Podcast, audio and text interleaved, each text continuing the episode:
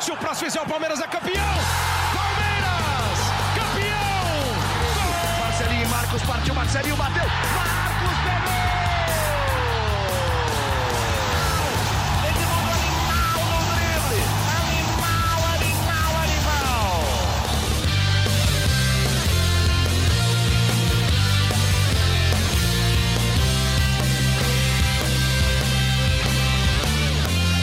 Fala, torcida palmeirense, aqui é o Henrique Totti, começa a edição 88 do GE Palmeiras, o podcast semanal sobre o Verdão aqui no GE. Dezembro chegou, obviamente a gente não tá em um ano normal, então a temporada não vai acabar nesse fim de ano, mas esse dezembro pro Palmeiras vai ser muito importante, tem Libertadores, tem semi da Copa do Brasil, tem jogo importante pelo Brasileirão, então hoje eu tô aqui com o Fabrício Crepaldi, o Bruno Diniz e o Zé Edgar, setoristas do Verdão, para a gente debater um pouco sobre tudo isso. Mas antes disso, a gente vai passar rapidamente pelo jogo contra o Atlético Paranaense, no último sábado, que o time de Abel Ferreira venceu por 3 a 0. Fabrício Crepaldi, mais uma atuação boa e sólida do Palmeiras, né? Bem-vindo ao GE Palmeiras de novo. Boa tarde, Henrique Totti. Um abraço para você, para José Edgar, para Bruno Diniz e para todos os nossos ouvintes. Mais uma atuação muito boa e muito sólida do Palmeiras. Inclusive, para mim, essa é a atuação que mais traz confiança de todas as que foram feitas com Abel Ferreira. Acho que o time jogou muito bem desde o começo do jogo atacando o tempo todo, deu pouquíssimas chances ao Atlético Paranaense. Foi até um pouco diferente, né? De ver o Patrick de Paula chegando tanto no ataque, ele faz um uhum. bonito gol aparecendo dentro da área, como você gosta de dizer, né? Pisando, Pisando na área. área. Exatamente. É, faz um, um, bonito gol aparecendo na área, é, como se fosse um atacante mesmo. Então, assim, acho que não tem nem muito o que falar sobre esse jogo, porque eu achei uma atuação muito, muito boa. O Palmeiras jogou muito bem, não deu qualquer chance para o Atlético. Uma vitória fácil, é, graças à qualidade do Palmeiras. Assim, eu acho o time do Atlético Paranaense hoje um time médio para ruim, mas é um time que empatou com o River Plate na, no meio da semana, né? por exemplo. É, estava desfocado, mas... mas o Palmeiras também estava. Exato. É, então, pô, aquela mesma coisa. Os três principais artilheiros do time no ano estavam fora. E o Palmeiras foi lá e ganhou de 3 a 0, poderia ter feito mais. Uhum. Então, eu para mim foi a atuação mais sólida, mais mais sólida não, porque já teve outras, mas para mim a mais convincente até agora foi essa aí do fim de semana contra o Atlético. Certo. Bruno Diniz, Zé Edgar, é, o que vocês acharam dessa atuação contra o Atlético? Acho que foi o que o Fabrício falou, um jogo bem tranquilo do Palmeiras. O Palmeiras não foi ameaçado em nenhum momento pelo Atlético. E, e o que eu, a gente consegue perceber que fica desse time do Palmeiras a cada rodada que passa é que, principalmente com, com os desfalques, a gente consegue perceber um, um modo de jogar. Não importa o jogador que está ali, mas todos os jogadores já sabem o que fazer. Então é, é o que o Fabrício falou: o Patrick chegando mais, é, o Scarpa jogando pela ponta dessa vez não importa em que posição os jogadores estão, eles sabem a função que eles devem cumprir naquela, naquela posição. Uhum. Rony Gol de centroavante, né? Não, brincadeira, achou a posição, Rony, cara. Achou Dois a posição, jogos Rony. brilhantes. Não, tá, não, e tá bem, tá participando bem do jogo, não é só só porque tá fazendo os gols, ele, ele cria ele cria uma alternativa ali, ele não é aquele atacante parado na frente de costas pro gol, né? Então, a gente já consegue ver, apesar de não estar tá dando tempo para treinar, não ter tanto jogador à disposição a cada rodada, a gente consegue ver um, um time que sabe o que faz, que, que já está fazendo os processos mais automaticamente. Zé Edgar. É isso, é isso. O Palmeiras também saiu com a sensação de ver uma vitória convincente no, no último sábado. Eu acho que o principal ponto é esse, que eu, eu, eu, volto a repetir aquele discurso clichê do Abel nas entrevistas de que ele não tem que se preocupar com os problemas, mas sim encontrar as soluções do Palmeiras. Ele tem encontrado diante dos desfalques e no sábado foi a mesma coisa. É, o coletivo, a gente tem que começar a ver um padrão de atuações do Palmeiras, tirando aquele jogo contra o Vasco que foi abaixo, né? Já sob o comando do Abel Ferreira, que foi uma atuação bem ruim do Palmeiras. É, o Palmeiras tem mantido um padrão e crescendo e evoluindo a cada partida, que eu acho que essa é a principal notícia. E, coletiv se coletivamente tem evoluído, individualmente os jogadores também têm evoluído, porque, por exemplo, o Vinha voltou, teve uma boa atuação, mas jogadores que anteriormente não estavam tão bem estão crescendo a cada rodada, como o Patrick uhum. de Paula, como o Lucas Lima, é, Zé Rafael foi bem de novo, Rony foi bem de novo. Então, acho que, que a principal notícia que a, gente, que a gente pode destacar é essa. A gente vê uma evolução do Palmeiras e um padrão de jogo, de qualidade que, que é, é animador. De que basta, não, os desfalques não, não atrapalham esse desenvolvimento, né? De que é, pode entrar qualquer peça ali, obviamente de um nível que tem o elenco do Palmeiras e o desempenho não será tão alterado. E o Abel Ferreira tem conseguido manter isso e justamente numa época de temporada, numa reta bem decisiva que o Palmeiras vai entrar agora neste mês de dezembro, né, Henrique Tati? É isso. Zé, você tem visto os vídeos da TV Palmeiras de bastidores dos jogos? Vejo, vejo. Inclusive, eu vi o vídeo do treino de hoje. Aliás, eu recomendo ao Palmeiras que assista ao vídeo de treino de hoje da TV Palmeiras, que o Rony fez um golaço no hum, treino. Lá. Não vou contar, obviamente não vou dar spoiler para, para o torcedor, mas o Rony fez um baita gol no treino de hoje, está lá na TV Palmeiras. Boa. Você chegou Mas a ver o último do contra, jogo contra o Atlético? Contra o Atlético eu não vi. Diniz, o que, que vocês viram? Fabrício ou Diniz viram também? Não. Não, o que, o que você tem a dizer? Eu achei muito engraçado. É, no fim do jogo, o Abel reúne os jogadores ali. Aí ele solta a seguinte frase aqui, ó.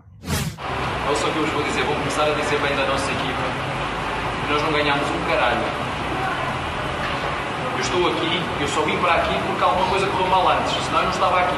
Lembrei sempre disso.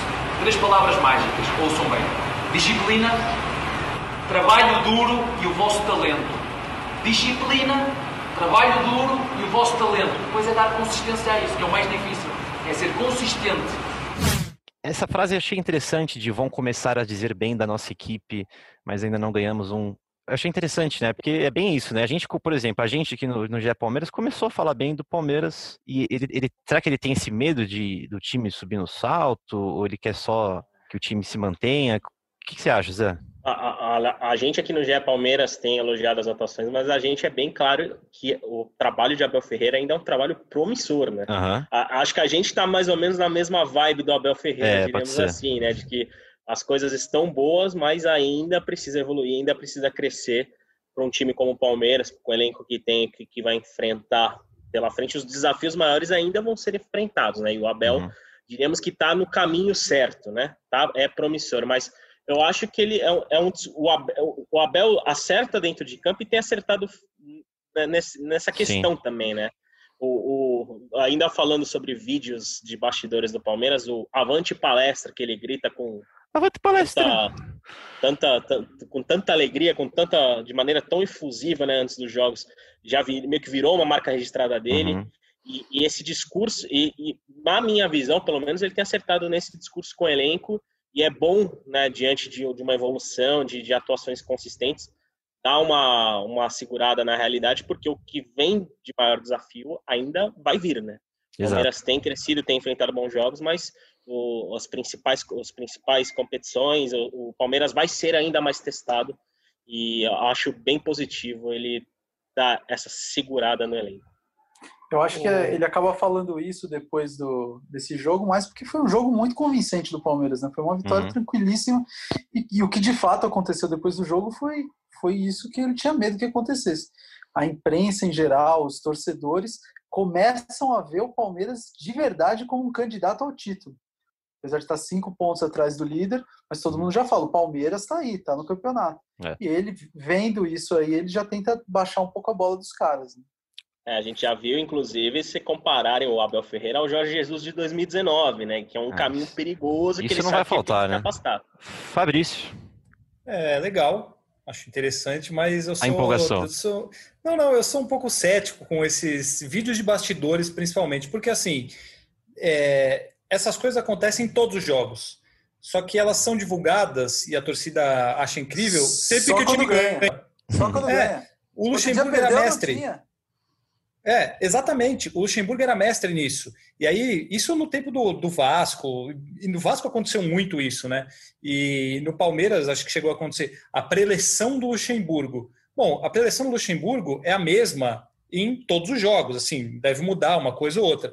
Mas aí, quando ganha o jogo, aí parece que a preleção fez com que o jogo, é, com que o Palmeiras ganhasse, ou com que o time dele ganhasse o jogo. E Nesse aí, caso não, per perde e ninguém lembra da preleção, entendeu? Enfim, é, eu acho, eu acho legal assim. Ele fala isso. Ele é um cara de frases de efeito, digamos assim, porque ele diz que ele tem a, a lei, né, a regra das 24 horas. Você tem 24 horas para comemorar e 24 horas para lamentar. É, depois disso, esquece e muda o foco. É, também, mais uma frase de efeito aí, as palavras mágicas. Eu acho, eu acho legal, é um personagem diferente, divertido uhum. para a gente. É legal, mas, sim, sinceramente, eu não, não acho que é por justo, isso que justo. o Palmeiras vai. É, é, os jogadores não vão subir no salto ou não sei o que, não. É pelo que ele faz no dia a dia, é pelo que uhum. ele, o trabalho dele no geral. Isso aí, acho que é mais uma. É o discurso, uma, né? É mais mostrar o discurso, é o discurso mesmo. Né? É, mostrar o discurso e, e, e assim a gente está falando aqui com jornalista. O a pessoal que faz lá a TV Palmeiras faz para a torcida do Palmeiras. A torcida do Palmeiras acha o máximo, legal. Pô, o cara fala isso, fala aquilo. Bacana, legal. Eu, eu acho é válido. Mas é, é um discurso interessante. É, só, só para acrescentar isso que o Fabrício está dizendo, e é bom a gente, como jornalista, talvez exemplificar isso, né, de deixar isso bem exposto para o torcedor a TV do clube, as mídias dos clubes não vão jogar contra o próprio clube. Então, é, você não vai ver. As, vestiário não é só coisa boa. A gente sabe que vestiário tem muita coisa ruim, muita que não vai entrar nesse vídeo de bastidor e não vai entrar nas notícias do site oficial e, tu, e tudo certo. Mas aí vai do óbvio que a mensagem é para empolgar o torcedor e isso tem acontecido. É isso. O Zé tinha falado de desafios maiores e esse dezembro, como eu falei lá no começo do podcast, promete. Eu vou passar rapidinho aqui a lista dos jogos do Palmeiras para vocês. É, Quarta-feira tem Delfim pela Libertadores, depois tem Santos, Bahia e Inter pelo Brasileiro, depois a primeira semifinal da Copa do Brasil contra o América, aí vem o Bragantino pelo Brasileiro e por fim, lá no final de dezembro, a segunda semifinal com a América. Ou seja, são duas semifinais que podem dar vaga a uma final de Copa do Brasil e essa decisão de quarta-feira contra, o Delfim, é, contra o Delfim pela Libertadores.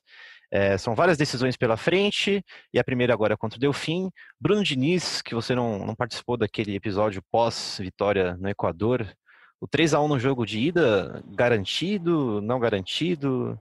Fala rapidamente o que você pensa para esse jogo do Delfim. Já passou, pode escalar as reservas. Descanso pessoal. Os reservas? Pode escalar. Esse time desfalcado aí? Pessoal, é o é, sub-15. o pessoal que tá voltando aí, sub-15. Tá tranquilo. O time do Delfim que a gente assistiu na semana passada, que estava no grupo do Santos, é muito fraco. É disparado o time mais fraco dessa fase da Libertadores. Justiça. O Palmeiras não vai ficar fora, não vai ficar fora. Então, mescla aí, poupa o jogador que está tá com desgaste físico, tá tranquilo. Pensar no jogo contra o Santos, que é um confronto direto no Campeonato Brasileiro. Boa. Esse dezembro, Zé, Fafs, fico imaginando aqui se passa pelo Delfim, se passa pelo América, já tem uma final, quartas de final contra um time de menor expressão, aí tem esses jogos é. contra o brasileiro de topo da tabela. Fala Zé. É, tem quarta. E já, como o Bruno Diniz já lançou a braba, diremos assim, e também a gente já comentou no podcast da semana passada, o Palmeiras está nas quartas de final da Copa Libertadores. E esse dezembro também marca, tem data das finais da Copa Libertadores. E o Palmeiras, o Palmeiras pode virar o ano finalista da Copa do Brasil e semifinalista da Libertadores, talvez líder ou vice-líder ou, ou, ali no bolo, né? As, as quartas então, também são em dezembro da Libertadores? As, as quartas são em dezembro. A Comembol só tem que acertar a data porque adiaram o jogo do Boca Juniors, né? Boca Juniors Internacional e que vai ser amanhã, quarta-feira. Vai ser amanhã e o segundo jogo vai ser, né? Lá na semana seguinte, mas está tá, pré-agendado para dezembro. Se eu, não, se eu não me falha a memória, depois, eu, quando eu terminar de falar, eu vou dar uma rápida pesquisa para acrescentar aqui. Se eu não me engano, os primeiros jogos seriam dia 9 e 10 de dezembro, né? Na, ou seja, na próxima semana. 9 e 10? Depois, Porque, é, ó, é... 12 de dezembro, o Palmeiras tem o Bahia pelo brasileiro e dia 6 tem o Santos. É, seria entre 8 e 10 de dezembro a ida e entre 15 e 17 de dezembro a volta, né? Porque, uhum. vai lembrar, a Copa Libertadores acaba dia 30 de janeiro, né? Apesar que o Brasileirão vai até meados de fevereiro, a Libertadores tem seu fim no dia 30 de janeiro lá no Maracanã.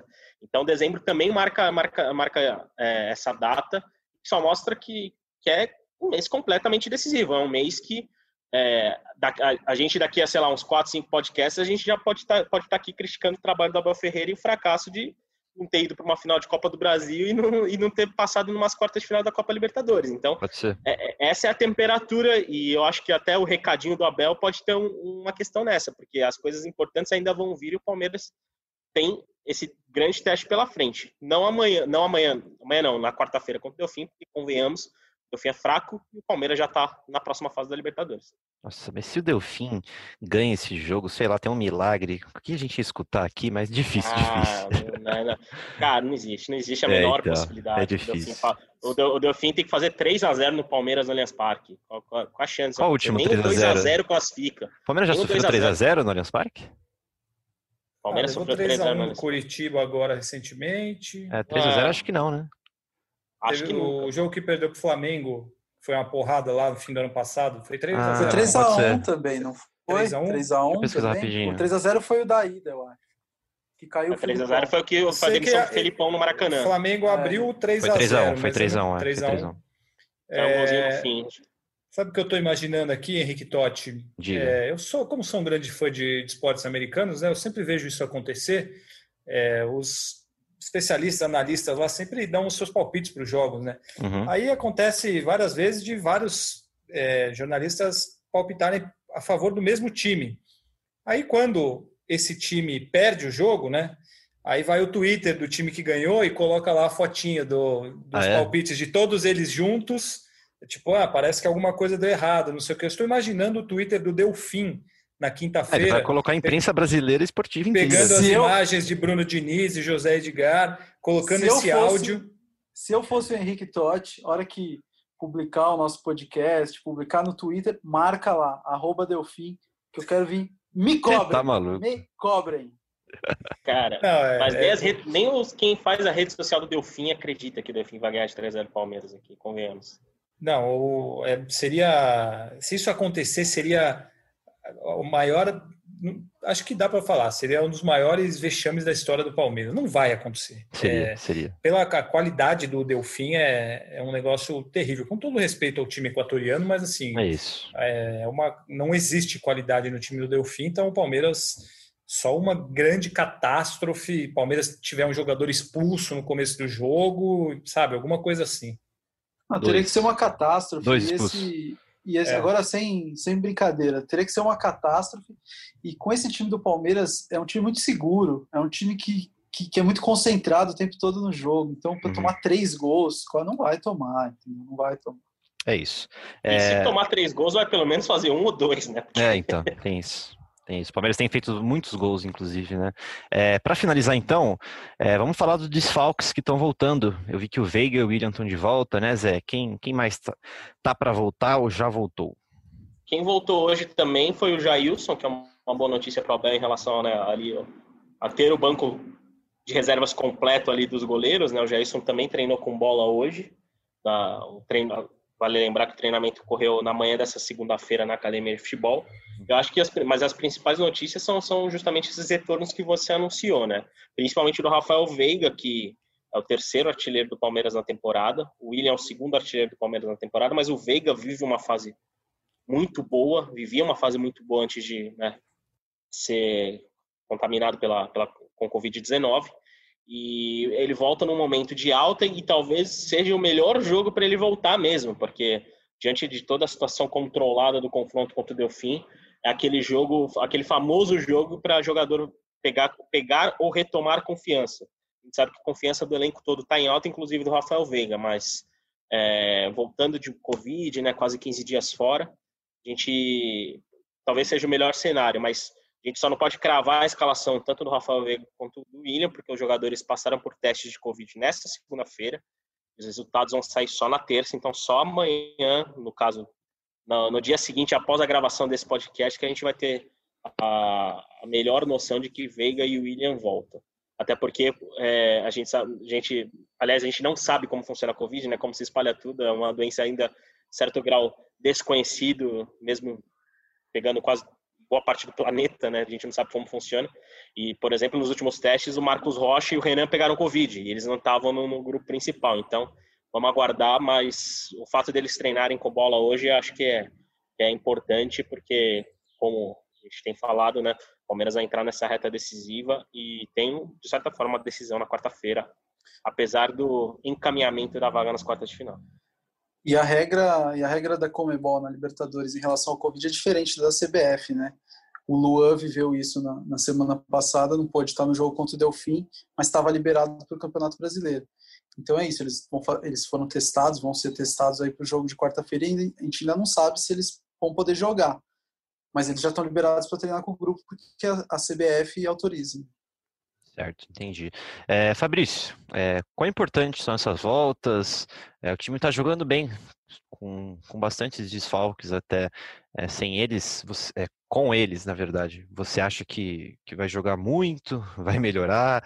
Quão importante são, é a volta desses jogadores? Ah, eu acho que o Rafael Veiga é o principal, né? Porque ele uhum. vinha sendo o principal articulador do time, o cara que vem fazendo gols, vem ajudando muito na construção do setor ofensivo o West Ham tá jogando bem, né? Tá jogando bem sem ele. Então, eu acho que Sim. a tendência é que, que melhore. Assim, não, não acho que tenha sofrido praticamente nada. Sofreu muito pouco sem, sem ele. O, o William mesmo não vinha jogando bem. É, eu acho que o principal nome, de fato, é o, o Rafael Veiga. É um jogador que tem sido muito importante. Eu acho que a tendência é que ele, que ele volte em alto nível, volte acrescentando ainda mais para o time do Palmeiras, que não tem mais o Ramires, né? Olha só, tem essa aí no Ramires. É isso, temos que falar no Ramires. Ramires né? foi embora, Ramires. Precisamos falar sobre Ramires. Ramires. Não virou cisne, né? Pois é, ou muita gente fala até que o virar que virou, cisne, né? virou cisne, voou e foi embora, né?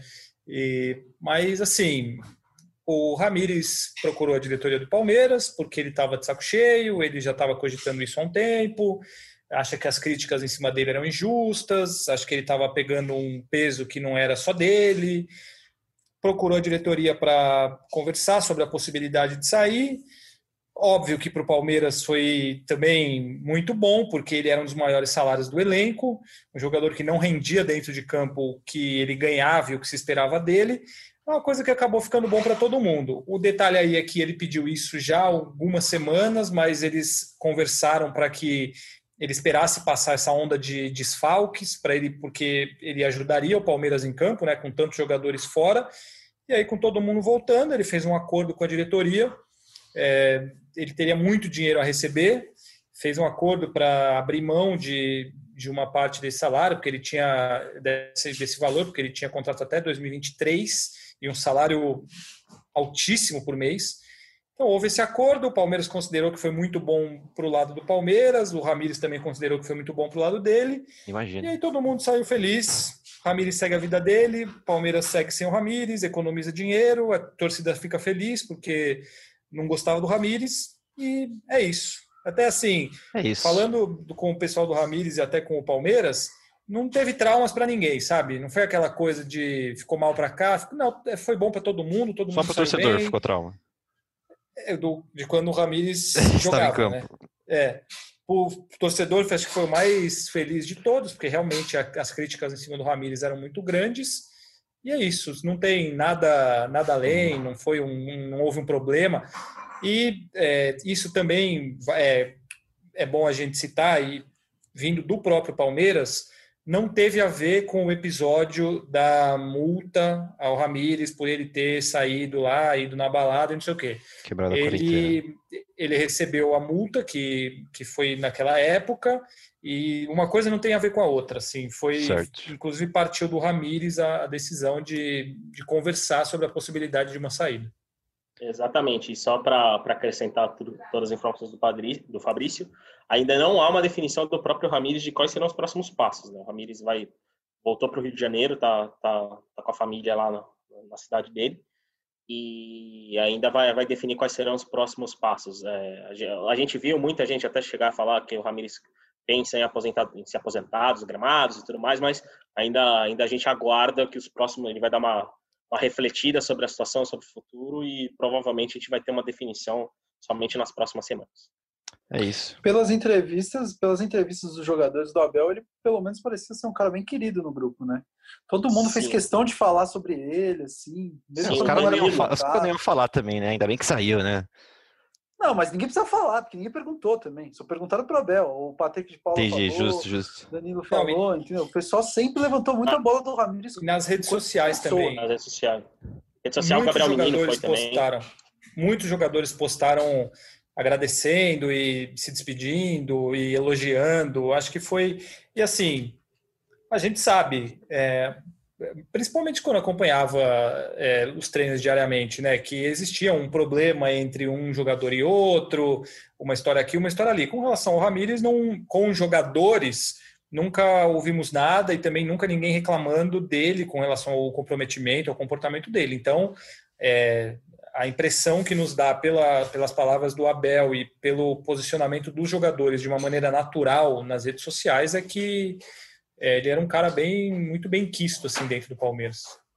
É, inclusive, só para sobre essas manifestações de jogadores, eu até fiz essa pergunta para o Danilo hoje, o volante Danilo, que talvez até jogue como titular na quarta-feira contra o Delfim. Ele botou um discurso extremo respeito ao Ramires, agradeceu, disse que é um cara que ele conversava. Afinal, é, a gente sabe que há um respeito absurdo entre os boleiros com os mais experientes, e principalmente com jogadores mais experientes que disputaram uma Copa do Mundo. Imagine um cara como o Ramires que jogou no Chelsea, jogou, fez gol importante em Champions League, jogou duas Copas do Mundo pela seleção brasileira. Então, era um cara que, obviamente, contava suas histórias de tempo de Europa e de seleção para os jogadores mais jovens, que, eh, como o Fabrício e o Bruno falaram, talvez esse grupo do, dos mais novos do Palmeiras uhum. tenham, tenham sido os mais afetados, digamos assim, com a saída do Ramires, foram os que mais se manifestaram sobre a, o desligamento do meio-campista. É, para finalizar esse assunto Ramires, eu esperava mais do Ramires.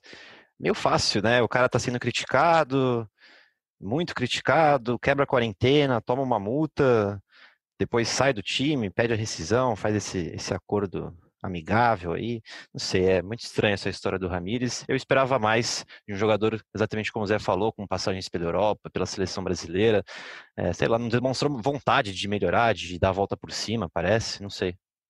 Eu acho que, eu acho que tem uma questão que, que é importante. O Ramires foi um cara que sempre dependeu muito do físico para jogar futebol.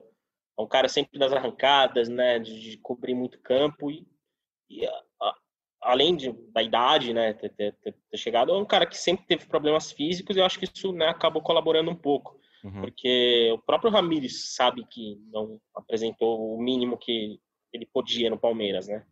Mas Imagino eu acho que, que resumidamente, acho que isso atrapalhou muito essa questão física, não é nenhuma, nem falando questão de comprometimento, porque como o Fabrício falou, é, foi um fim, um fim de relação sem trauma para nenhum lado. E o que a gente ouve no Palmeiras, que tirando esse episódio de indisciplina, dele ter sido flagrado na balada, é que ele não, não havia graves questões comportamentais do Ramires, que é um cara que sempre cumpriu ali tudo o que foi pedido para ele, mas Sim, acho que acho que tem é, essa questão da física eu achei importante a ser destacada que talvez tenha sido um, uma coisa importante para o Ramires não ter rendido no Palmeiras. Vale lembrar também que ele chegou ao Palmeiras depois de dois anos sem jogar, né? Apesar de toda a carreira vitoriosíssima que ele teve na Europa, duas Copas do Mundo, Chelsea, Benfica, tudo mais, ele chegou depois de dois anos sem jogar e aí não, não voltou a render o que ele rendia. É. Foi o que o Abel disse, teve uma época menos boa no Palmeiras. Então, vai sem deixar saudade, mas é um jogador que tem uma carreira aí que não, não, tem, não tem manchas na carreira dele por questões disciplinares ou qualquer coisa. Teve essa história aí da balada, mas é uma coisa que todo mundo está sujeito, né? No, não tá sentindo, vocês não estão sentindo um cheirinho do Felipão chamar o Ramires para jogar pelo Cruzeiro, essa reta final da Série B? Total. É só o Cruzeiro. Se, se, o Cruzeiro puder inscrever jogador, eu, eu não vejo outro caminho para o Ramires a não ser esse.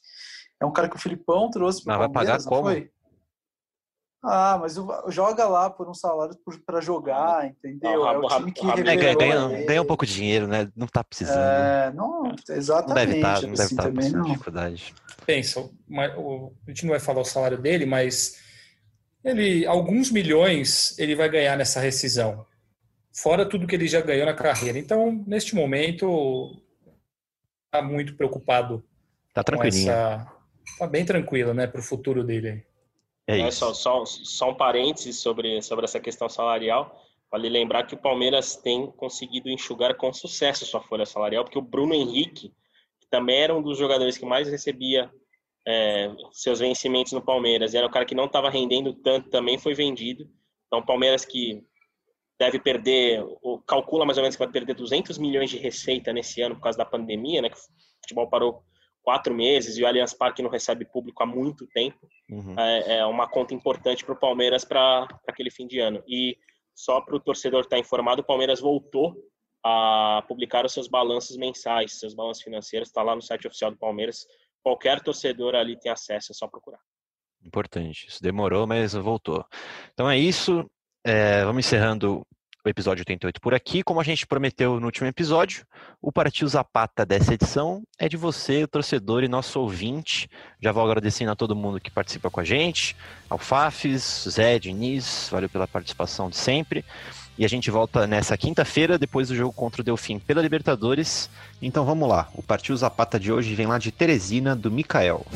Fala galera, queria mandar um abraço para toda a torcida do Palmeiras, aqui em Teresina, em Parnaíba, em Floriano e em todo o Piauí. Um super abraço pro meu filho palmeirense, Valentim Gael. E avante palestra e partiu Zapata! Partiu Zapata, sai que é sua, Marcos! Bateu pra fora!